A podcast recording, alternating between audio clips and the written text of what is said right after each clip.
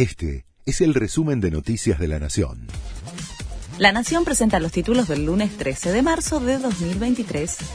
Piqueteros marchan al Ministerio de Desarrollo Social y van a acampar por tres días.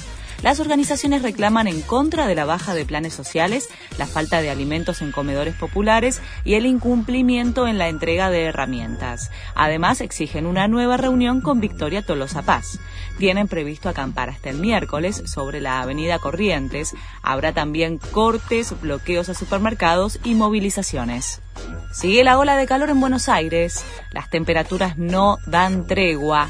Todavía queda una semana de calor extremo por delante. Esperan valores que superen los 35 grados hoy y mañana y el alivio recién llegaría sobre el fin de semana. El Papa Francisco cumple 10 años de pontificado.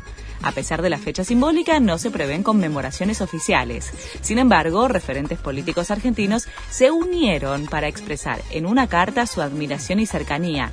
La misiva está firmada por Alberto Fernández, Cristina Kirchner, Horacio Rodríguez Larreta, ministros nacionales y del gobierno de la ciudad de Buenos Aires, entre otros funcionarios y políticos.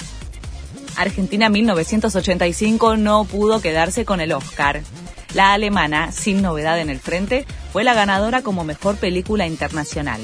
Todo en todas partes al mismo tiempo ganó mejor dirección, película y actriz, mientras que Brendan Fraser se llevó la estatuilla como mejor actor por La ballena.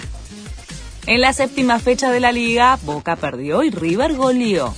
En el Monumental, los de Núñez ganaron 3 a 0 a Godoy Cruz y quedaron a un punto del líder, San Lorenzo. Mientras que Boca perdió 1 a 0 contra Banfield, a pesar de que Chiquito Romero atajó un penal y desaprovechó la chance de acercarse a la cima de la liga. Este fue el resumen de Noticias de la Nación.